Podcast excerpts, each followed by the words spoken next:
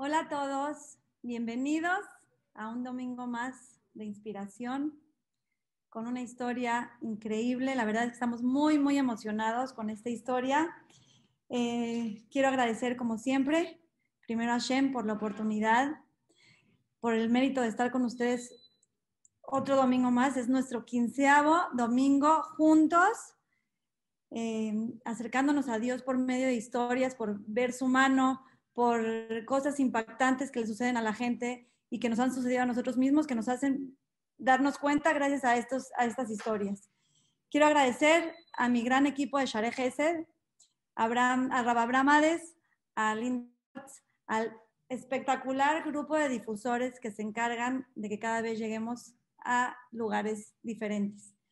Quiero agradecer, como siempre, a Tutora TV, un canal que nos permite tener más gente, más gente viéndonos, eh, siempre con un servicio espectacular. Maru Hashem, quiero agradecer a Jajam Abraham Cohen por siempre hacer su traducción espectacularmente, con un sentimiento que hasta nos ha hecho llorar.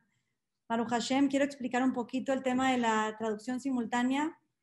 Si están en computadora, tienen abajo de la parte derecha un mundo en donde dice interpretación. Se meten ahí, y les va a salir este, eh, español, escogen español. Si están en celular, en la parte de abajo hasta la derecha salen tres puntitos y dice la palabra más. Aprietan ahí, dice interpretación de idiomas, igual le dan clic ahí y escogen español.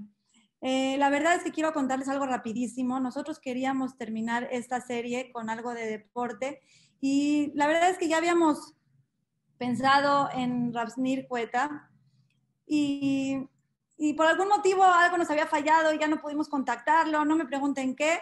Y la semana pasada me habla por teléfono el señor Jaime Curson y me dice, Linda, este, quiero decirte que tengo un, a, a, una super persona para el siguiente domingo y justamente era lo que queríamos tener. La verdad quiero agradecer al señor Jaime Curson por ser el donador de esto y quiso hacerlo para el refuaje del niño Shlomo Ben Yehudit, y Besrat Hashem de todos los enfermos de Am. El señor Jaime se movió, movió el shiur de, de Rabsnir, Cueta, que tenía otro, hizo todo para que el día de hoy estemos aquí. Y bueno, este, ya no les voy a platicar más. Quiero que disfruten este domingo especial con otra historia espectacular. Los dejo con Rabsnir Cueta.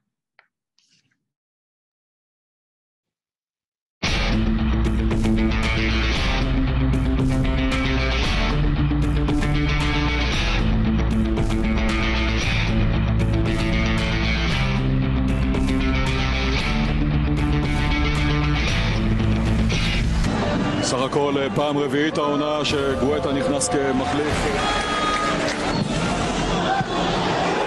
הנה השוויון! לא יאמן! הנה השוויון של שניר גואטה! הוא פשוט מסתכל, כדור לא חזק של גואטה, מתגלגל לו פנימה, אנחנו בדקה 82, שוויון אחת, לא צריך מספרת הכי יפה בעולם, אפשר פשוט לפגוש את הכדור. שתי דקות בלבד לקח למכבי נתניה כדי להוריד את הקבוצה של אשר אלון אל הקרקע. כדור ארוך של ליפשיץ, סדרת הרחקות לא טובה של הגנת רעננה, וסניר גואטה במבצע סוליסטי מרשים עושה את ה-1-0 של מכבי נתניה כבר אחרי שתי דקות או שלוש דקות.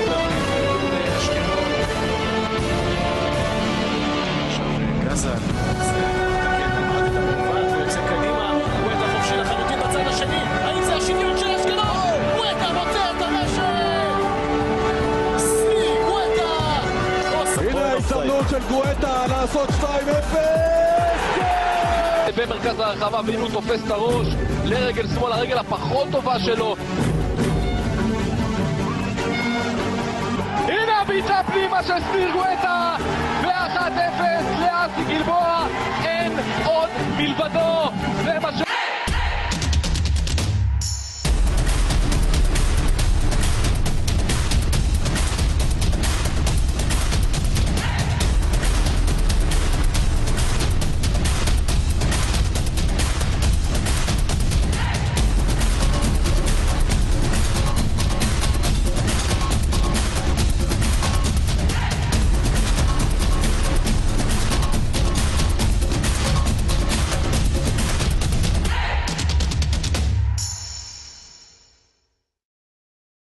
רוצה לברך שוב את היהודים היקרים הצופים ממקסיקו, השם ישמור אותם ויחיה אותם ויזכה אותם לכל הברכות הכתובות בתורה, בפרט לארגון שערי חסד ולרבנית לינדה, ולקבוצה שלה שעושים חסד, ברוך השם, ובמיוחד על התוכנית ביום ראשון.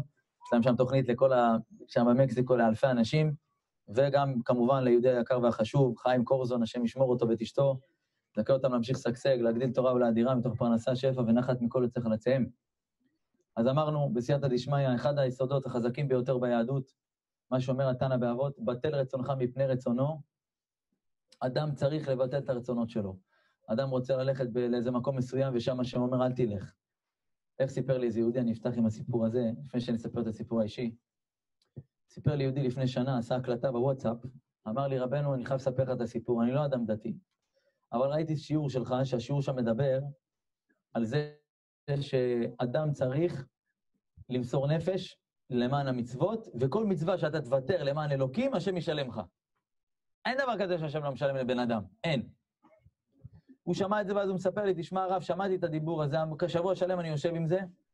אני אדם נשוי, כל יום שישי אני נוסע לחוף ים בשעה אחת, חוף ים מעורב, השם ישמור, זה אסור. בנים ובנות בתוך ים, אוי ואבוי. אמר לי, זה מה שאני עושה, אשתי בבית, ואני אחרי העבודה, בשעה אחת, נמצא בחוף ים, הוא גר בבת ים כמדומני. בקיצור, הבן אדם הזה, אחים יקרים, אומר לי, תשמע, אני בדרך בשעה 12 וחצי כבר יוצא מהעבודה, עם הברווז ים, כל העניינים, הגלגל, עניינים, בפנים, מאחורה. אני בדרך לחוף ים.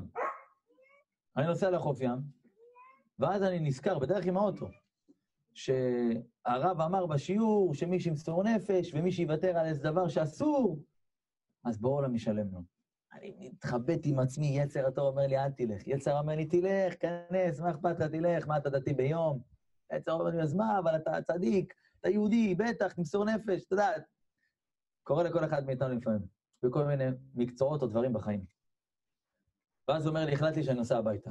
פרש, ברגע של השיא של הפנייה, פרח, נסעתי הביתה, אני בדרך אומר לעצמי, מעניין מה הקדוש ברוך הוא ישלם לי, אתה יודע, מעניין מה שהוא הולך לתת לי. עכשיו, מה אני צריך לעשות כדי שהוא ישלם לי? למנות ווינר, לעשות לוטו, מה אני צריך לעשות? אני מתחבט עם עצמי. מה אני, טוב, אני בבית, אשתו אומרת לו, יוסי, מה אתה עושה בבית? אז הוא אומר אני לא הלכתי לים. למה? אמרה, תשמעי, אני, ברוך השם, שמעתי שיעור, והקדוש ברוך הוא ישלם לי, אז אל תדאגי. יאללה, נהיית דתי ביום, מה אתה עכשיו פה נהיית צדיק, אתה רגיל כל שבוע, מה פתאום עכשיו תפסיק ללכת? אתה יודע, ירדה עליו, כאילו. קיבל את הירידות האלה באהבה, שתק אמר לה, טוב, אנחנו נראה. ארבע בצהריים, זה היום שישי, ערב שבת. ארבע בצהריים, דפיקות בדלת. מישהו מקיש בדלת. מסתכל עליה, מי מקיש בדלת ערב שבת? היא מסתכלת עליו, מעניין מי זה. פותח את הדלת, זה היה חמי וחמותו. אה, איזה באסה. עכשיו, מה, מה הם באו? מה ייתנו, מה לא ייתנו, אתה מבין? עכשיו, הם, הם תפרנים. נכנסו, ישבו, שתו, אכלו, תוך כדי ככה סעודה, הוא, אשתו, חמי וחמותו, יושבים. פתאום חמיב אומר לו, בוא, אולי ניכנס פה לחדר, אני רוצה לדבר איתך לבד. הוא אומר לי, הרב, בחיים הוא לא אמר לי דבר כזה. טוב, לא דמיינתי שיביא לי איזה משהו, כי הוא תפרן. אני נכנסתי איתו לחדר, כן, נכנסתי איתו לחדר, ופתאום הוא מוציא כסף מהכיס, סטפה של כסף, שם על השולחן ואומר לו בחדר לבד, תשמע, יוסי, אתה יודע שאימא שלי, אימא שלו, נפטרה, שזאת בעצם הסבתא של אשתו. היא אומרת לו, אתה, הוא, אומר לה, הוא אומר לבחור הזה, אתה יודע שאימא שלי ככה נפטרה, ושזאת הסבתא בעצם של אשתך, לפני שנה. ואני יודע שהיא מאוד אהבה אותך. עכשיו, הוא רואה את הכסף. עכשיו, הוא לא יודע על מה הוא מדבר, מה לו ולסבתא הזאת בכלל. עכשיו, הוא רואה את הכסף, הוא אומר, כנראה הכסף קשור לסיפור. אז הוא אומר לו, כן, תשמע, דווקא היינו בקשר טוב מאוד, אני והיא, מה זה חבל על הזמן. אז הוא אומר לו, תראה, לפני שנה, שהיא נפטרה, תקופה כמה, אחרי כמה חודשים, וטפסים, כל העניינים, חילקנו את הירושה. נשאר מהירושה פה, מה שאתה רואה, עשרת אלפים שקל מזומן. והחלטתי אני, אמרתי למשפחה, שאין מישהו יותר ראוי ויעשה נחת ושמחה לאימא, כמו יוסי שיקבל את הכסף. בשמיים בטוח היא רוצה שהוא יקבל את זה. אז אני רוצה שתהנה מהכסף כך. הוא אומר לי, תשמע הרב, אני מחזיק בכסף, עלו לי כמה שאלות בראש. שאלה מספר אחת, מה לי ולסבתא הזו? שתיים, אם נשאר כסף, קודם כל איך נשאר כסף? כל הירושה חילקו את הירושה. אז איך נשאר כסף? ואם נשאר כסף, למה לא לקחת בעצמך? למה לא לקחת בעצמך את הכסף? ואם אתה רוצה לתת את הכסף לבת שלך, מה הקשר שאתה קורא לי לחדר? ואז הבנתי דבר אחד, כבוד הרב, שהכסף הזה, זה לא נותן אותו חמי, זה נותן אותו הקדוש ברוך הוא דרך היד של חמי. ראיתי את השיעור מול העיניים ואמרתי כמה הקדוש ברוך הוא אמת, כמה תורתו אמת, ראיתי את זה מול העיניים. אחים יקרים שם, צופים במקסיקו, רואים אותנו עכשיו. אני, לפני שאני נכנס לסיפור הראשון, אני רוצה לספר לך עוד סיפור קטן, שרבי נחמן מברסלב מספר. רבי נחמן הצדיק. רבי נחמן מספר שפעם אחת היה מלך, שהמלך הזה, כן, שהמלך הזה, רבותיי, היה, אה, הייתה לו עיר גדולה, הוא היה ממש שולט על כל המקום שלו, ארמון, הכל, כל מה שיש למלך. ויום אחד באו לו המחשבים, המצטגננים. הם אמרו לו, תשמע, המצב על הפנים, אנחנו רואים בכוכבים, חוזים בכוכבים, שמי שיטעם מהתבואה שהקרובה שהולכת להיות השנה, מהחיטה, מהעגבניות, מהמלפפונים, מהמלפפונים, מכל דבר. מי שיטעם מזה, מהגמבות, מהבצל, הסוף שלו, שמה יהיה? הוא ישתגע. אמיתי, בסדר? מי שיטעם מהתבואה הקרובה, ישתגע. המלך הזה מסכן התחיל לבכות, אמרו, מה נעשה עכשיו? מי אומר לא נאכל, לא נאכל, מה נעשה? אמרו, אנחנו רק אמרנו לך את התחזית, מה הולך לקרות, אתה תעשה מה שאתה יודע. קרא מהר לאיש עצות שלו החכם, זה סיפור לכל חיינו, רבותיי. קרא לאיש החכם שלו, אמר לו, תשמע, מה אני עושה עכשיו? מה אני עושה, ריבונו של עולם? מי שיאכל מהתבואה הקרובה, ישתגע! ואז ענה לו אותו איש חכם, תשמע, יש לנו שתי אפשרויות, כמו שאתה מבין, או לא לאכול או לאכול. רק מה הבעיה? אם אנחנו נאכל, יש לנו איך לדרך, למה יש לנו הרבה במחסן אוכל. המחסנים שלנו מפוצצים באוכל. אפשר להתקיים גם בלי האוכל של התבואה הקרובה של השנה. יש לנו 20 שנה גם אפשר להתקיים. אז לא נאכל. מה יקרה? כל מי שיאכל מהתבואה, שזה בעצם כל האי שלנו, יהיו משוגעים. זה נקרא לוקו, לוקו, משוגעים. ואני ואתה, שלא נאכל מהתבואה, מה אנחנו נהיה בריאים? נכון? אנחנו נהיה בריאים, כולם משוגעים. אבל חבר'ה, כולם משוגעים ואנחנו שני בריאים. מה יחשבו המשוגעים שאנחנו? שהם הבריאים ואנחנו המשוגעים. את הסיפור הזה אני סיפרתי לבחור אחד וגם בחורה אחת שאמרה שהיא מתחזקת מאוד בשמירת הצניעות, וצוחקים עליה בבית ומבזים אותה על זה שהיא הולכת בצניעות. והיא כנגד כל המשפחה עומדת ומוסרת נפש. היא אומרת שממש קשה לה כבר. ואז אני אמרתי לה, את יודעת שהמשפחה שלך הם מסכנים, הם אכלו מהתבואה המקולקלת, הם נמצאים בחוץ, הם לא יודעים מה זה בורא עולם. את טעמת מהתבואה האמיתית. את רוצה עכשיו להוריד את החצאית ולהתנהג כמוה, מה את בעצם אומרת לי? בוא נהיה משוגעים, בוא נהיה משוגעת. האיש החכם אמר למלך, תשמע, אנחנו, לא, אנחנו נאכל איתם גם, שלא נהיה משונים. כמובן שהמלך לא שמע לו. לפני בערך 20 שנה, קצת יותר מ-20 שנה, הייתי גר באילת. נולדתי בעיר אילת, עיר הקודש אילת. אילת, ראשי תיבות, אין יום ללא תורה. אילת. נולדתי שם, ומגיל צעיר, שלוש, ארבע, חמש, אתה יודע, כבר אתה משחק כדורגל, כל אחד בעולם יש לו חלום, רבותיי. אין אדם שאין לו חלום. מהרגע שאתה ילד קטן, כבר בגן אפשר לראות, מה אתה הכי אוהב לעשות? לטוס במטוס. מה אתה אוהב הכי לשחק בכדור? מה אתה אוהב לשיר? אתה, כל אחד יש לו את העניין שלו. אני בטוח שכל אחד מהצופים, גם שלנו עכשיו, היה לו חלום שהיה ילד. אולי יש כאלה שיש להם עדיין חלומות. לפעמים חלומות מתגשמים. בקיצור, היה לי חלום להיות שחקן כדורגל, זה רואים עוד מהגן, מגיל שלוש-ארבע, שהגננת שואלת מה אתם רוצים להיות, והיא כותבת, ואני אומר לה, אני אוהב לשחק כדורגל עם אבא, במגרש. בגיל שבע-שמונה אני משחק באילת, אתה יודע, ככה כדורגל. המאמן, המנהל של כל המתנ"ס, הולך לאבא שלי ואומר לו, תשמע, הבן שלך, זה לא איזה סתם שחקן פה. יש לו כישרון ברגליים, לא של אחד מהנערים פה הרגילים, הילדים.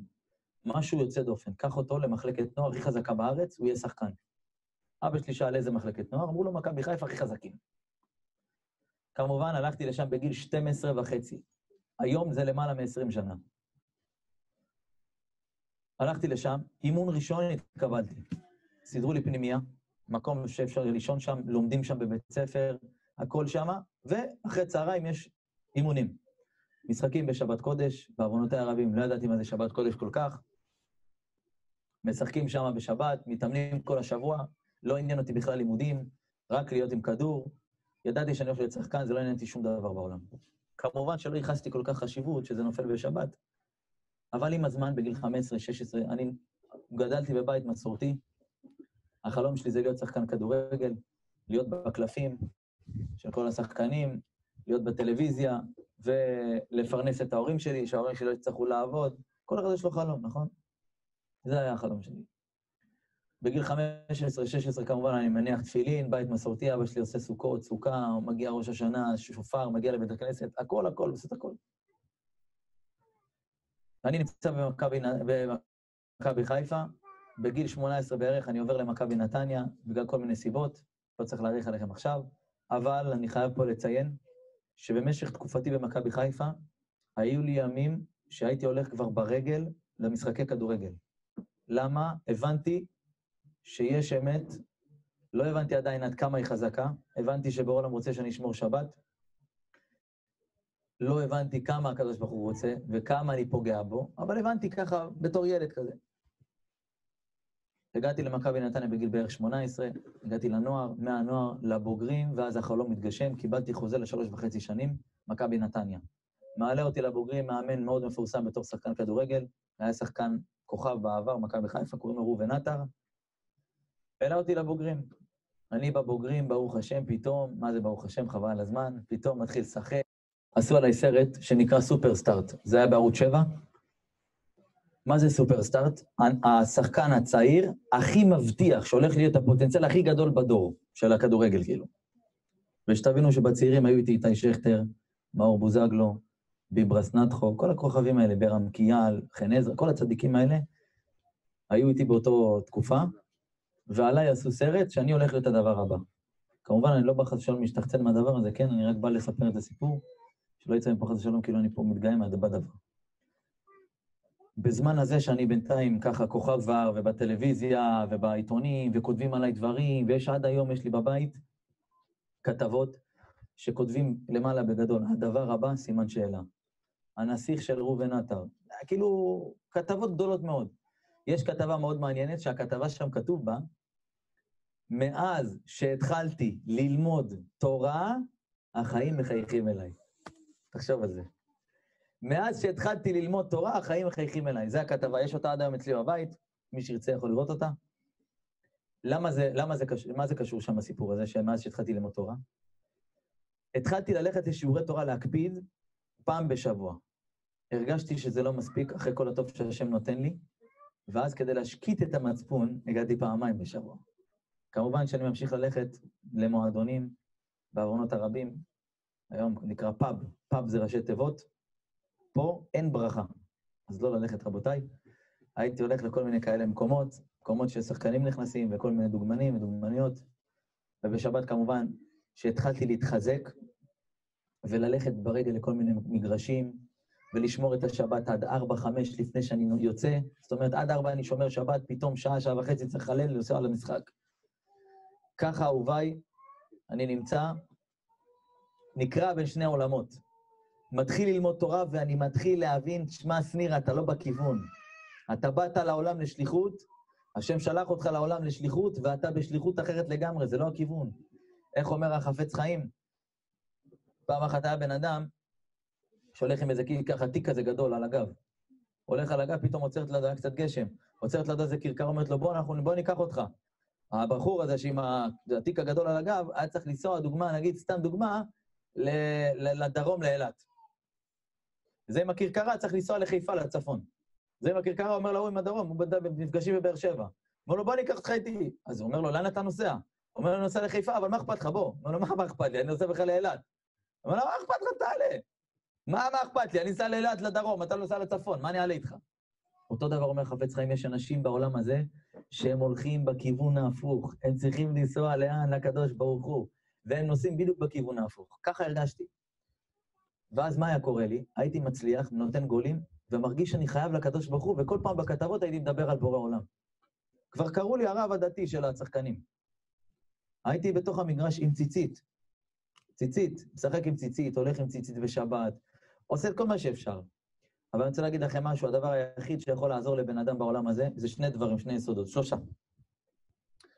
אחד זה השיעורי תורה, כמו שאומר הזוהר הקדוש, מי שקרוב לתורה, קרוב לקדוש ברוך הוא, בלשון הזוהר, מאן דקריב לאורייתא, קריב לקודשה ברכו. רבי שמעון ברוך הוא אומר בזוהר, אם אתה קרוב לתורה, תדע לך, אתה תהיה קרוב לשם בסוף. אתה קרוב כבר לשם, אתה תהיה עוד יותר. ואז הרגשתי שכל פעם אני חייב לבורא עולם, הוא עושה לי טוב, פרנסה, כסף, אוטו, בית, זה, דברים, ואני לא נותן לו כלום, אני עוד מחלל שבת, איך זה יכול להיות? אם אדם טיפה יעמיק, יגיד כמה הקדוש ברוך הוא טובות נותן לי אישה, ילדים, הכל, ומה אני עושה בשבילך בורא עולם? באמת, קצת לחשוב על זה, אתה מגיע למצב שאתה מתבייש בעצמך. עד שהגעתי למצב, מצב, שאני נותן גול, נותן גול, והולך הביתה ברכב, בוכה. למה אני בוכה? אני אומר לקדוש ברוך הוא בדרך, למה אתה נותן לי לתת גולים? אני נותן לי גולים ואני מחלל שבת, איך אתה עושה דבר כזה? אתה עושה לי טוב, אתה מה? אתה מפרנס אותי, מפרסם אותי, מה אתה לא עושה בשבילי ואני מחזיר לך בדיוק הפוך? למה אתה עושה לי ככה? הייתי מרגיש לא טוב עם עצמי. שכביכול הוא עושה לי טוב, אני כמו סכין בגב. אז זה אנחנו אומרים בווידוי, בגדנו. עושים לך טוב, אתה בוגד, זה סכין בגב. הרגשתי כאב גדול עם עצמי. עברתי ממכבי נתניה להפועל אשקלון, אמרתי בבית, ככה זרקתי, אולי אני בסוף השנה במכבי נתניה, עוזב. אני לא מחלל יותר שבת, היה לי מאוד קשה, ההורים בכו והצטערו מזה מאוד מאוד. נסעתי לאשקלון, שיחקתי בהפועל אשקלון, ושם התחלתי ממש סעודות בשבת, שלוש סעודות, תפילות, הייתי ממש כבר קם לתפילה במניין, הכל, הייתי לומד עם עצמי כבר הכל לבד, בהתעלות גדולה מאוד. ואז אמרתי לעצמי, טוב, זהו, זהו, אני כנראה השנה, נראה לי שזה נגמר. הגעתי לבית של אחד הרבנים שהיום הוא לא, לא נמצא בעולם שלנו, הוא נפטר. הייתי בבית כנסת והיה שם שיעור אצלו בבית, ליד בית הכנסת. נכנסתי לבית שלו לשמוע שיעור תורה לפני המשחק כדורגל שהיה לי בשבת. הוא ישב על כיסא גלגלים, נתן דרשה, בסוף הדרשה ישבתי לידו, והוא אמר לי, אתה לא מפה, נכון? אני לא מכיר אותך. אמרתי לו, לא, אני פה חצי שנה, שבעה חודשים כבר. נשאר לי עוד שלושה, ארבעה חודשים פה בעונה, ואני מסיים, יש לי פשוט, פשוט חוזה פה בקבוצת כדורגל. הוא אמר לי, מה פירוש חוזה בקבוצת כדורגל? אמרתי לו, אני מחלל שבת, הרב.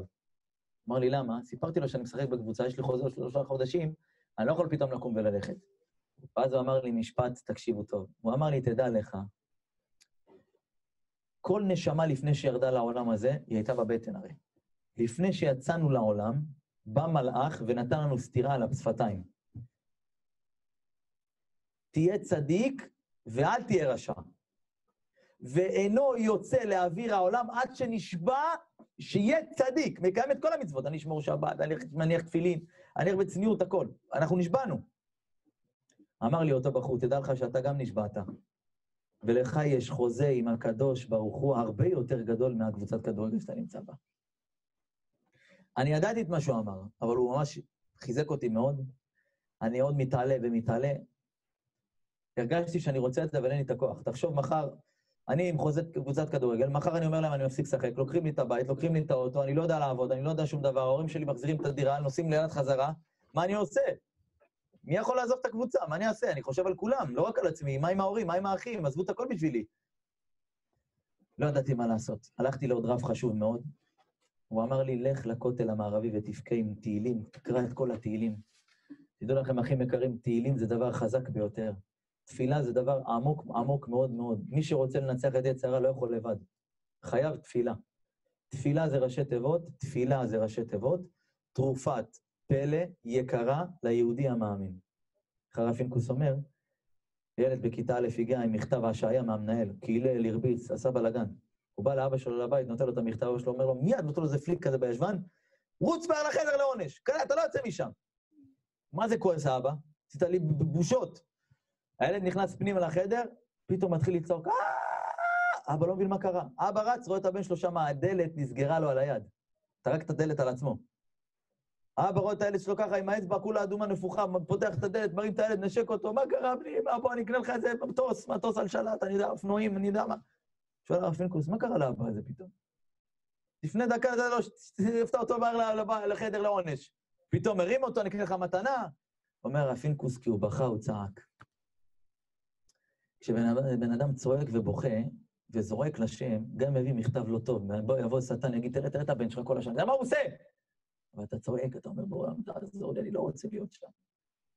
ככה אמרתי לקדוש ברוך הוא, אני יודע שצריך לשמור. הגעתי לרב, אמרתי לו, שמע, אני יודע שצריך לשמור שבת. אל, אל תוכיח אותי ואל תגיד לי שצריך לשמור שבת, ואני לא צריך אמונה, ושיש בורא לעולם, ויש כאלה פיצוץ, שמע פיצוץ, ספר לך סיפורי, סיפורי סבתא.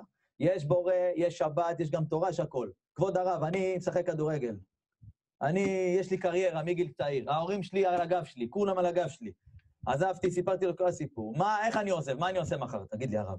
אמר לי, אין לי מה להגיד לך, סע לכותל, תקרא את התהילים. נסעתי לקרוא את התהילים. אחרי זה הוא אומר לי, תשמע, חזרתי אליו. אמרתי לו, מה עכשיו? סע לשמואל הנביא בירושלים, תעשה שם את התיקון של כרת, יש שם תיקון עם כל מיני אדמו"רים כאלה גדולים שם, מקובלים. בסוף תלך לראש ישיבה שם, תגיד לו, שיברך אותך שתזכה לצאת מהכדורגל. הלכתי אליו. ביום, תקשיבו, אני אומר לכם, תקשיבו מה זה עת סערה, אני פונה לכל היהודים היקרים במקסיקו שם. דרך אגב, הייתי באמריקה לפני כמה חודשים, היו שתי שאלות קבועות שם, שאלו אותי שם היהודים בחוץ לארץ. שאלה מספר אחת, תגיד לי, כבוד הרב, אם אנחנו מוכרים פה דברים, וזה לא כזה כמו שאנחנו מוכרים, בקיצור, זה, זה עולה שתי שקל ואנחנו מוכרים ב-200. מותר? שאלה ראשונה ששאלו אותי באמריקה. שאלה שנייה, שרוב רובם של כל האמריקאים שישבתי איתם שאלו אותי, האם בורא עולם רוצה שאני אחזור לארץ, או שאני אשאר בחוץ לארץ? זה שתי שאלות חשובות שאלו אותי. לא אענה לכם עכשיו, כדי שתמשיכו לצפות בנו ונענה לכם בשיעורים אחרים. בקיצור, אז uh, החלטתי, אני יצאתי עם בחורה שלוש, שלוש שנים, גר איתה בבית. שנה האחרונה גרתי איתה בבית, בעוונות, חטאים, השם ירחם.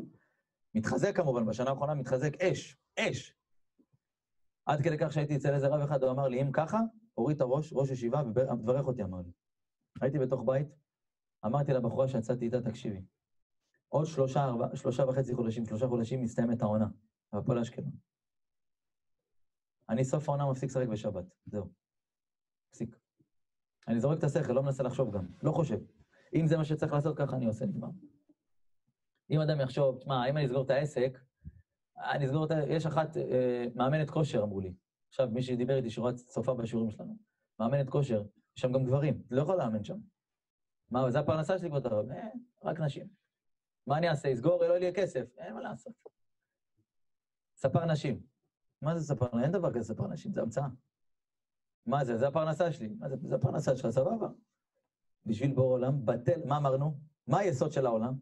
בטל רצונך מפני רצונו. זה מה רצון השם, שתפ... רצון השם שתפסיק, תפסיק. כשאדם פותח בשבת, מביא גוי שיעבוד אצלו, עושה קומבינות, אין, השם רוצה שבת, זה שבת, נגמר. השם אומר לי לא לגעת בגויה, לא נוגע בגויה, מתחתן עם בת ישראל, מה זאת אומרת? אמרתי לגברת שהייתה איתי, עוד שלוש, שלוש וחצי חודשים, שלושה וחצי חודשים, מסתיימת העונה, אני עוזב.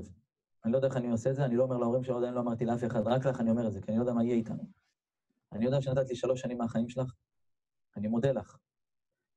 אבל תקחי בחשבון שאם לא תוכלי לבוא איתי בדרך שאנחנו ככה נתחזק ביחד, אני לא אוכל להקים בית איתך, אני הולך עד הסוף. אני הולך עד הסוף. זה לא יהיה רק שמירת שבת. אני לא רואה את עצמי שומר שבת רק. אני מסרתי נפש לכדורגל, אתה צריך לבוא תשובת המשקל, למסור נפש בתורה, לא שאני מוסר נפש, הלוואי שאני אעשה את זה. זה הרבה פעמים אני אומר את זה לבחורים או בחורות, אל תפחדו. אם יש לך קו ואתה הולך עם הקדוש ברוך הוא, אם הבן זוג שלך לא ילך איתך, זה לא שלך. הבת זוג שלך לא תלך איתך, זה לא שלך. היא לא שלך. הרב, אבל תשמע, היא לא תהיה, אני אומר לך, היא לא שלך. ואם היא שלך, גם אם תהפך העולם עשר פעמים, היא תהיה שלך. אמרתי לה, זו שאת איתי ביחד, מתחזקים ביחד, כמובן בלי לחץ, לאט לאט בזמן של החבל, יש לנו קו שאיפה, תחליט. אמרה לי, באש ובמים, בית"ר ירושלים. אני איתך. הלכנו ביחד, אנחנו ביחד, ככה מתחזקים. שאנחנו בסוף השנה עוזבים, תקשיבו מה קורה פה עכשיו, מה זה יצירה. היה משחק מול מכבי תל אביב, דרך אגב זה שודר פה, נראה לי ראיתי באחד הסרטונים, גול אחד שהפקדתי לאחד השוערים הגדולים שהיו בארץ. היה משחק נגד מכבי תל אביב, הפסדנו, נתתי שם גול, מאוד יפה, אני בתוך החיבורים, ככה, אתה יודע, כל הקהל. סוף המשחק כולם מדברים עליי. עכשיו, הם לא יודעים ששלושה ימים לפני, אני והבחורה שאני יוצא איתה, שבסוף התחתנתי, זאת אשתי, השם ישמור אותה, אני עוזב, אמרתי לעצמי. אחרי שלושה ימים, גול. איזה גול מהסרטים. טוב, כל העולם מדבר עליי עכשיו. יצר הרע מתחיל לזוז. באותו שבוע היה שבת משחק מכבי תל אביב, אחרי ארבעה ימים, הפועל תל אביב, גמר, אה, שמינית גמר גביע המדינה בבלומפילד, מלא מלא צופים, הפועל תל אביב גם אליפות וגם גביע, הקבוצה הכי טובה בארץ, כל השחקנים הכוכבים היו שם. זהבי, שכטר, כל הכוכבים. מגיעים לשם, 1-0 הם מובילים עלינו, בום, אני נוסע 1-1. זה גם מצולם דרך אגב פה. הייתי אז מספר שם 9. 9 בגימטריה קטנה זה אמת. הייתי שם נגד הפועל תל אביב, נתתי גול. סוף המשחק הפסדנו, עפנו מהגביע, היינו קבוצה גרועה, ירדנו ליגה. אבל אחרי המשחק הזה מתקשר אליי אחד החברים שלי הטובים, עד היום, שחקן כדורגל מפורסם, מצלצל אליי, קוראים לו איתי שכטר, אומר לי, שניר, אתה לא תאמין מה קורה פה. אמרתי לו, מה קורה? אומר לי, תקשיב, אתה לא, אתה לא אתה יכול לדמיין. אמרתי לו, מה? הוא אומר לי, תקשיב, אני יושב עם סוכנים מחוץ לארץ שבאו לראות את הקבוצה של הפועל תל אביב, שחקני הגנה. שח... אני התקפה. באו לראות הגנה מהפועל תל אביב. עכשיו, אני בקבוצה על הפנים, יורדים ליגה הפועל אשקלון. לא באו לראות אותנו, בקיצור. הם אומרים כל הסוכנים פה אחד, אנחנו רוצים רק את מספר 9 של אשקלון. הם באו לראות שחקני הגנה, מה קשור אשקלון, מה קשור התקפה? יצר לא מוכן לאבד שום נשמה יהודית. נלחם עליך. הוא ייתן לך פרנסה, הוא ייתן לך כבוד, הוא יספר לך סיפורים. מה יצר אמר לי באותו זמן? נו, מה אתה רוצה? מסדרים לך קבוצה בחו"ל, בחו"ל משחקים ביום ראשון, לא בשבת, תוכל לשמור שבת. אז אני חושב שבורא עולם עוזר לך, כאילו, ככה הוא עוזר לך. פעם אמרתי לבחור, שמור נגיעה, אל תיגע בחברה שלך. אמר לי, טוב, אחרי שהרב מתקשר, אומר לי, הרב, אל תשאל. היא אומרת שאם אני לא אחבק אותה, היא תקפוץ מהחלון. זה פיקוח נפש, נראה לי, אין ברירה, הרב, חייב לחבק אותה. תראה, נשמה טהורה, יצרה, מה יגיד לך? מה יגיד לך? חייב לבלבל אותך. אמרתי לה, התקשרתי לאחד הרבנים היקרים, אמרתי לו, תשמע, אולי נתקשר לבדוק מה הם מציעים בחו"ל, מה הם מציעים לי, אולי יוציאו לי איזה הצעה, לא בשבת. אז אמר לי אותו רב, תשמע, תתקשר, למה אם אתה תתקשר, אתה תאבד את כל הכוח שיש לך עכשיו. יצאו לך איזה הצעה, תראה פתאום סכומים, דברים, לא תוכל לעמוד בזה. החלטתי שאני לא מתקשר. סוף השנה, יום אחד לפני שאני עושה את זה, הלכתי לחוף ים בלילה, אחד בלילה עם אחד הבחורים, אחד השחקנים. לקח אותי לאיזה חוף, והוא מאשקלון. עמדתי שם על החוף, אמרתי לקדוש ברוך הוא, ריבונו של עולם, אם אני חושב אם לעשות את זה או לא, אני לא אעשה את זה, כי השכל אומר לי, יותר נכון הרגש, הרגש. איך אתה עושה את זה, מה זה, גם השכל, כי השכל אומר, תשמע, מה יהיה איתך מחר? הלאה, נתת את הבית, האוטו, את הכל, מה אתה עושה? נראה לך שהשם רוצה שתהיה בפח, שתהיה... אחד הרבנים אמר לי, שלחתי אליו, אמרתי לו שאני מפחד, הוא אמר לי, תשמע, אם אתה היום עוזב בגיל 23 וחצי, 4, אתה בשיא התוקף של התאוות, ברצונות, בזה, יש לך עכשיו כבוד, פרנסה. אם תעשה את זה היום, אתה נותן לקדוש ברוך הוא זהב. אבל אם תעשה את זה בגיל 35, בסוף הקריירה שלך, אחרי שעשית קריירה מפוארת ויש לך מה שאתה רוצה, כסף בעולם, אתה נותן לקדוש ברוך הוא נחושת. כי כותב הרמב"ם, לא דומה תשובה שאתה צעיר ואתה יכול לקיים תאוות, לתשובה שאתה כבר מתבגר ואתה כבר לא יכול לקיים את התאוות. הוא אמר לי, ואם תיתן לקדוש ברוך הוא זהב, בורא עולם לעולם לא יעזוב אותך. ואני מעיד עדות גמורה שהקדוש ברוך הוא, אני רואה אותו בכל צעד שלי בחיים. גם במקרים שעשיתי טעויות, הקדוש ברוך הוא תיקן את הטעויות בלי שאני ארצה. הוא עזר לי לבד. אתה עושה טעות, השם עוזר לך בטעות. אתה תצליח, אל תדאג.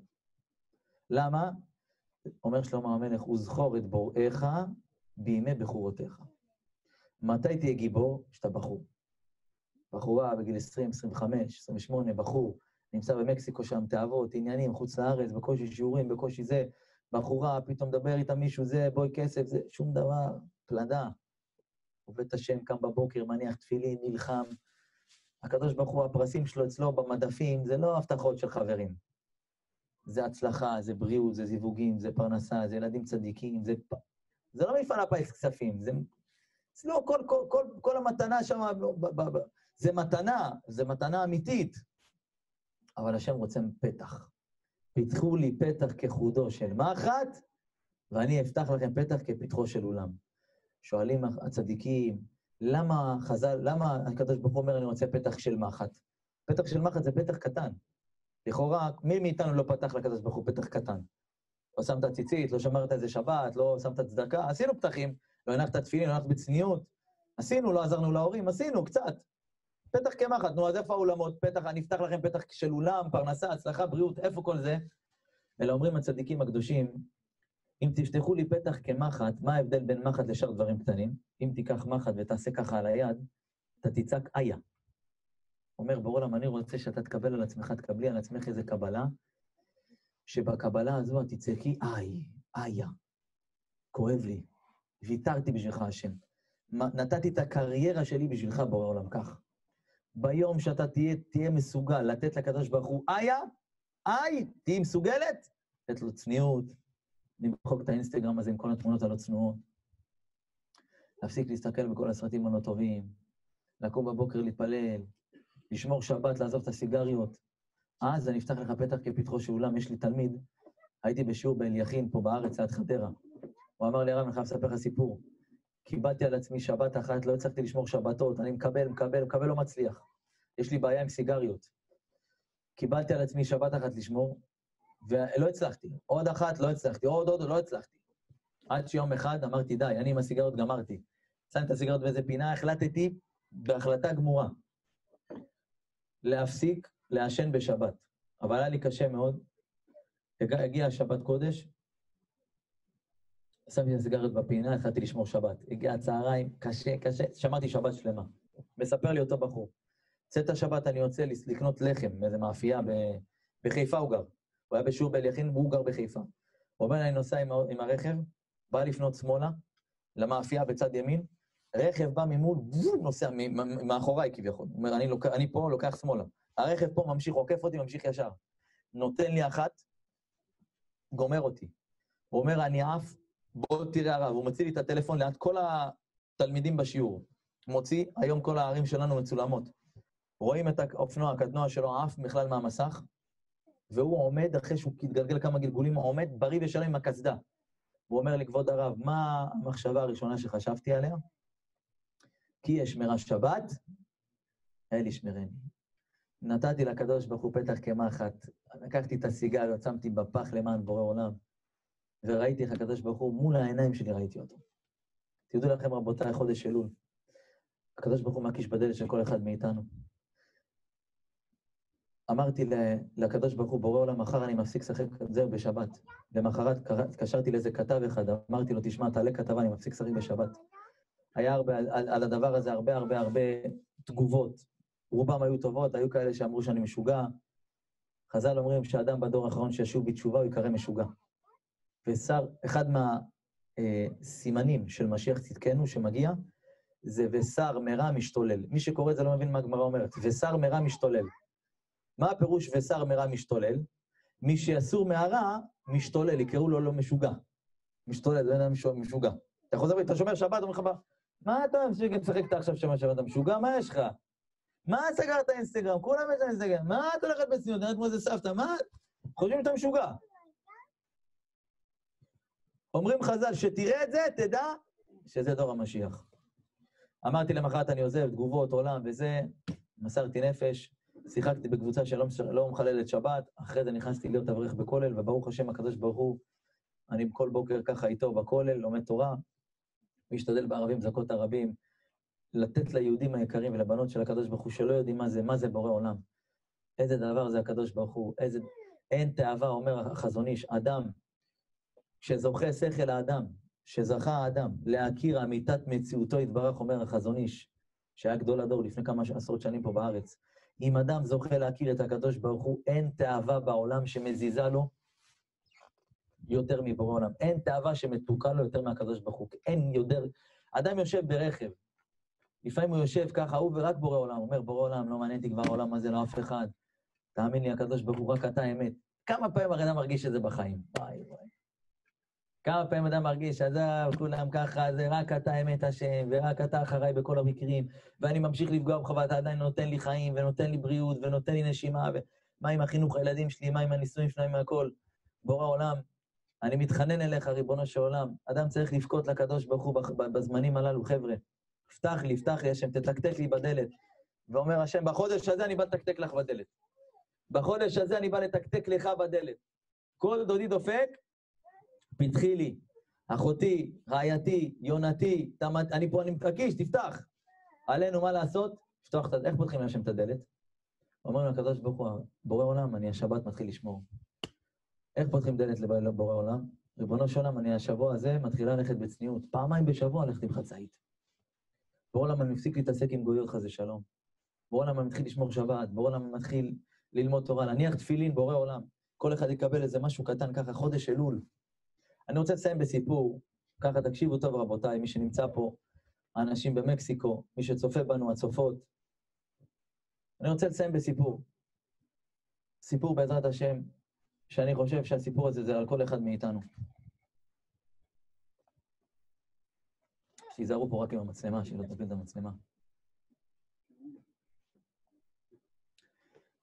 יש סיפור אחד על, על, על יהודי שלפני עשר שנים נפטר מן העולם, קראו לו רבי יוסף פלוך. תקשיבו רבותיי, סיפור שלא שמעתם, זה לא דבר כזה. רבי יוסף פלוך היה יהודי יקר מאוד, שהיה גר בבני ברק, והיה נוסע כל יום באוטובוס לבני, לצפון תל אביב של אז, לפני 40 שנה בערך, 35 שנה, הוא עושה שם שיעורים באיזה מקלט. כשהוא נפטר, בשבעה שלו בא איזה אדם, ואמר לילדים אם הוא יכול לספר סיפור על האבא. אז אמרו לו, בכבוד, תספר. ואז הוא אמר, תקשיבו טוב, אתם לא יודעים מי זה אבא שלכם. אבא שלכם היה מגיע כל יום לצפון תל אביב לעשות שיעור באוטובוס מבני ברק תל אביב, עושה שם שיעור, אבל הוא היה תמיד לומד עם אנשים, אף פעם לא לומד לבד. למה? ללמוד לבד הוא יכול ללמוד בבני ברק, מה, מה, מה, יש, לו, מה יש לו לעשות בת, ב, ב, בתל אביב וללמוד לבד? אז הוא קיבל לעצמו לעולם ללמוד עם מישהו. יום אחד היה חודש טבת, חודש קר מאוד בישראל, גשמים, רוחות, הוא לא ויתר, הגיע באוטובוס, הגיע לתל אביב, צפון תל אביב, נכנס למקלט, אין בן אדם, עשר דקות, אין בן אדם, רבע שעה, אין בן אדם, חצי שעה, אין בן אדם. אומר, תשמע, מה אני אעשה פה? אני לא אהיה בלי שועמם פה. קם, יצא החוצה, חיפש יהודים יקרים שירצו ללמוד תורה, אבל אף אחד שם לא היה בכיוון. כולם פשוט נסעו לו בפנים, אנשים רצו עם מטריות, זה לא עניין אף אחד עכשיו. הוא ראה בניין ממול המקלט, אמר, אני אקיש לאנשים בדלת. הקיש, בקומה, היה שם שתי קומות, הקיש בקומה הראשונה, פתח מישהו, הסתכל עליו כאילו הוא נראה מוזר מאוד, אמר לו הרב, אתה יכול לרדת איתי עשר דקות למקלט ללמוד תורה? ההוא טרק לו את הדלת בפנים. לא הבין מה הוא רוצה, כנראה זה היה איזה גוי. עלה לקומה השנייה, הקיש בדלת, אף אחד לא פתח. הקיש בדלת, אף אחד לא פתח. אמר, טוב, לא רוצים לפתוח לי, רואים זקן, אולי הם חושבים אני איזה מטרים של כסף צדקה. לא נורא, אני, אני ארד למטה. ירד למטה, ניסה את מזלו עוד עשר דקות, ככה, ראה אף אחד לא, לא עוצר, אמר, טוב, אני מנסה עוד פעם בקומה השנייה, נראה מה יהיה. עלה לקומה השנייה, הקיש בדלת. הפעם אמר, אני לא, אני לא מוותר להם. הקיש חזק, נתן מכות חזקות לדלת, פתאום הדלת נפתחת. עומד מולו בן אדם, שתי מטר גובה, שערות ארוכות, שיער ארוך, ציפורניים ארוכות, בית, כל התריסים, החלונות סגורים, נראה בית כזה נטוש, ריח חנוק. עומד בן אדם, נראה מפחיד, לא קשור לעולם, אומר לו, מי שלח אותך אליי? עכשיו מסכן רק פתח את הדלת, מי שלח אותך אליי, הוא אומר לו. אומר לו הרב יוסף פלוך, הקדוש ברוך הוא שלח אותי בהשגחה פרטית ישר אליך, הוא רוצה שתכיר אותו. עשר דקות נלמד תורה אולי במקלט. אומר לו ההוא, תקשיב טוב מה אני שואל אותך עוד הפעם. מי שלח אותך אליי? הוא אומר לו, אני אומר לך, זה, זה בורא עולם שאוהב אותך, אבא שלך, שאוהב אותך בשמיים, הביא אותי עד אליך, ואולי תלמד איתי עשר דקות למטה. הוא אומר לו, אני שואל פעם אחרונה, הוא אומר לו, אני אומר לך, תפס אותה, הכניס את רבי יוסף פלוך בפנים, נעל את הדלת עליהם. רבי יוסף פלוך חשב, פלוך חשב, זהו, לעשות וידוי, הוא מת. הוא לא הבין מה קורה. יושב בספה, הרב התיישב בספה, אומר לו רבי יוסף פלוך, מה, מה, מה קרה? אומר לו המגודל הזה, הגדול הזה, אתה תגיד לי מי שלח אותך. אומר לו, אני אומר לך, אני כל יום עושה פה שיעורי תורה במקלט. לא ידעתי שאתה גר פה, אני עכשיו שלח אותי השם רק אליך. הוא התחיל לבכות פתאום, המגודל הזה, השתי מטר הזה, הגבוה. אמר לו, למה אתה בוכה? תפס לו את היד, הכניס אותו לחדר, אמר לו, הרב, תסתכל. בתוך החדר היה כיסא, מעל הכיסא היה תלוי למעלה על התקרה חבל תלייה. הוא אומר לרבי יוסף פלוך, אם עוד עשרים שניות היית מאחר, אם עשרים שניות היית מאחר, אני כבר לא הייתי בין העולם הזה, הייתי לא פה. אמר לו, כבוד הרב, אני אמרתי, עמדתי להתאבד. שמעתי נקישות בדלת, כבוד הרב, אני שנים גר פה, לא תקישו לי בדלת, אני רווק, לא התחתנתי, אין לי ילדים, אני מגיל עשר יתום, אין לי אף אחד בעולם, אני לא מעניין איש. כבוד הרב, תדע, שהיום אמרתי, אני שם קץ לחיילים בשביל מי לחיות, בשביל מה לחיות. עליתי על כיסא, שמתי את החבל, קרחתי אותו על הצוואר ואמרתי, בורא עולם, אם אתה קיים, ואני יכול לחזור בתשובה, ואני יכול לעשות משהו בעולם הזה, ואולי יש לי איזה תקנה להתחתן, אולי להביא ילדים לעולם, תן לי סימן. פתאום אני שומע הקשות בדלת. אמרתי, אני עוזר או שזה באמת הקשות? ואז אני שומע שיש הקשות בדלת. קישות, נקישות, נקישות. הסרתי את החבל מעל הצוואר, הלכתי לאותו, לבית, לפתח של הדלת, פתחתי את הדלת ולא ראיתי שם אף אחד. זה היה הפעם הראשונה שהרב יוסף הקיש בדלת, שמע שאף, והרגיש שאף אחד לא פותח וירד למטה. ואז סגרתי את הדלת והתחלתי לבכות ואמרתי, בורא עולם, באמת, אני לא מעניין אף אחד. אני כבר מדמיין שמגישים לי בדלת ואולי אני מעניין מישהו. כנראה אני סתם טוב, הוזה. חזרתי פנימה, התחלתי לבכות, ככה ביקשתי מבורא עולם שאני מתנצל, ואם הוא קיים, אני ממש, שלא ידון אותי כרוצח נפש, כמתאבד. ואז אמרתי, ריבונו של עולם, אני עולה על הכיסא ואני אומר לו, אבא, תן לי בבקשה סימן, כי עוד עשרים שניות אני לא פה. קרחתי את החבל על הצוואר, ואז אני שומע נקישות חזקות בדלת. שמע, זה כבר לא דמיון, יש פה רעש. אני מסיר את החבל, אני הולך לדלת, פותח אותה, ואני רואה אותך ואני שואל אותך, רבנו, מי שלח אותך אליי? מה אתה עונה לי? אבא שלך שבשמיים, בהשגחה פרטית, שלח אותי עד אליך, שתכיר אותו, תלמד עשר דקות תורה. כבוד הרב, הצלת לי את החיים. הילדים של הרבי יוסף פלוך יושבים בשבעה ושואלים את אותו בחור שמספר את הסיפור, מאיפה אתה מכיר את הסיפור הזה? אמר להם את הסיפור הזה, אני מכיר כי הסיפור הזה זה עליי. אני זה שהיה לי שערות ארוכות עם ציפורניים ארוכות. מה? אז איך אתה ככה קצוץ, כיפה יפה על הראש, ככה ברסלב, מאיפה הפאות ככה, מה זה? אמר להם, ירדתי עם אבא שלכם לעשר דקות למטה למקלט, וזה נמשך יותר מכמה שעות. ישבנו, שאלתי שאלות על אמונה, למה ההורים נפטרו, ולמה אני לבד, ולמה אין לי אישה, ולמה לא הבאתי ילדים, ולמה לא מעניין איש, ולמה, ולמה, והוא יושב ונותן לי תשובות, ומחבק אותי ומוציא לי ספרים, ואנחנו לומדים. אמר להם, אבא שלכם החזיר אותי בתשובה שלמה, כי זה לא נגמר באותו יום. כל יום הגעתי לשם, עוד רבע שעה, עוד חצי שעה, עוד שעה, עוד שעה, עוד שעה, חזרתי בתשובה שלמה. סיפר אותי אבא שלכם, ברוך השם. חזרתי בתשובה, הכרתי מישהי, שידך לי מישהי, הכרתי, קמתי בית, הבאתי ילדים, היום אני, יש לי ילדים. חזרתי בתשובה שלמה. אחים יקרים, כל אחד יחשוב על הסיפור הזה. עשרים שניות של משבר. אם האדם הזה היה נשבר, מה היה קורה והיה מתאבד? בואו ננסה לדמיין. עולה לבית דין של מעלה. בורא עולם היה פותח לו מסך ואומר לו, אתה היית אמור להתחתן. איזה להתחתן? אני כבר בגיל 45. בורא עולם אומר לו, תראה, שלחתי לך מישהו. אתה נשברת, אבל רגע לפני שנשברת, היית צריך עוד להאמין בי, שאני עוד אעזור לך. היית צריך להתחתן, להביא ילדים לעולם. רצחת נפשות, רצחת את הנפש שלך, התאבדת. היית אמור לחזור בתשובה, עולם הזה, עולם הבא. מה, מה איבדת? את הכל. כל אחד מאיתנו יש לו רגעים של משבר, רגעים של קושי. השם מקיש לנו גם בדלת, כמו רבי יוסף פלוך, כל דודי דופק, אני מקיש לך ואני מבטח לי. אל תתייאש, תפתח. איך פותחים את הדלת לקדוש ברוך הוא, רבותיי? כל אחד מאיתנו יחשוב על קבלה לפני ראש השנה יום הדין. בעולם, אני חלש בשבת. בעולם, אני מעשנת בשבת. בעולם, אני לא הולכת בצניעות. אני אלך מהיום כל שבת עם חצאית שעוברת את הברך. בורא עולם אין לי כיסוי ראש. אני מתלבטת כל כך הרבה שנים. אני שמה כיסוי ראש. בורא עולם, אני לא שומר את הברית כמו שצריך. אני עושה שטויות. אני רואה שטויות, אני אקבל לעצמי להפסיק עם זה. עד יום הכיפורים אני שומר את הברית, אני מפסיק לראות דברים באינטרנט לא טובים. כל אחד שיושב יודע, אני מזייף במשהו. אחים יקרים, קבל על עצמנו בעזרת השם, ונדע, אני אומר לכם את זה לא מספרים, באמת, הספרים כתובים ומלאים בדיבור הזה, אבל אני אומר לכם את זה, המדרש אומר את זה, אני אגיד לכם את זה על הבשר שלי. הקדוש ברוך הוא אומר במדרש, אין מי ששמע בקולי והפסיד. אין מי ששמע בקולי והפסיד. שמעו, איך אומר הנביא? שמעו שמוע אליי, תקשיבו לי, ואיכלו טוב, תאכלו קוסקוס מאפרום, תאכלו ג'חנונים, תאכלו בורקסים, תאכלו... ותתענג בדשא נפשכם. אתם תחיו בעולם הזה, גן עדן פה. אל תחכו שם פה. הגויים אומרים, מי שיעשה פיגוע, יתפוצץ וזה וזה, יקבל 70 בתולות. זאת בתולה בת 70, כתוב להם, זה סתם טעו שם בכלל. אצלנו אין את השטויות האלה, שם תקבלו, מה תקבלו שם, אין הבטחות שווא. שם ברור שנקבל. אומר השם, פה תקבלו. תקבלו פרנסה, תקבלו ישועה, זיווגים, מי לא רוצה להתחתן? כמה ממתינה שם במקסיקו? כמה אתה ממתין שם לאיזה בבת ישראל? ואתה כולך נלחם עם עצמך שם, כל הגויות מסתובבות מסביבך. עזוב את הכל, תחתוך, תגיד לקדוש ברוך הוא, נגמר הסיפור של כולם. שומר על עצמי, שומר את הברית, הולך שבת לבית הכנסת, נגמר הסיפור. תראה, תבדוק את זה. אסור לבחון את הקדוש ברוך הוא, רק בעשר כדי שתתעשר, רק בזה מותר. ובחנוניה בזאת, אם לא יפתח לכם את ארובות השמיים והריקותי לכם באחד בלי די. אבל, אל תבחן את השם, תבדוק את זה. קח על עצמך, תראה איך הקדוש ברוך הוא מה עושה איתך.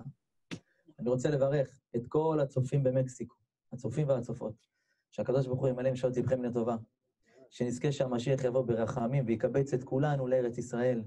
נחיה פה בעזרת השם בשלום ובשלווה עם הקדוש ברוך הוא, כשבניין בית המקדש עומד על תילו, וכל הצדיקים והנביאים קמים לתחייה, וכל האנשים שנפטרו יקומו לתחיית המתים. כן יהי רצון, ונאמר אמן. ברוך אדוני לעולם, אמן ואמן. תודה לכולם על ההקשבה, חג שמח, שנה טובה.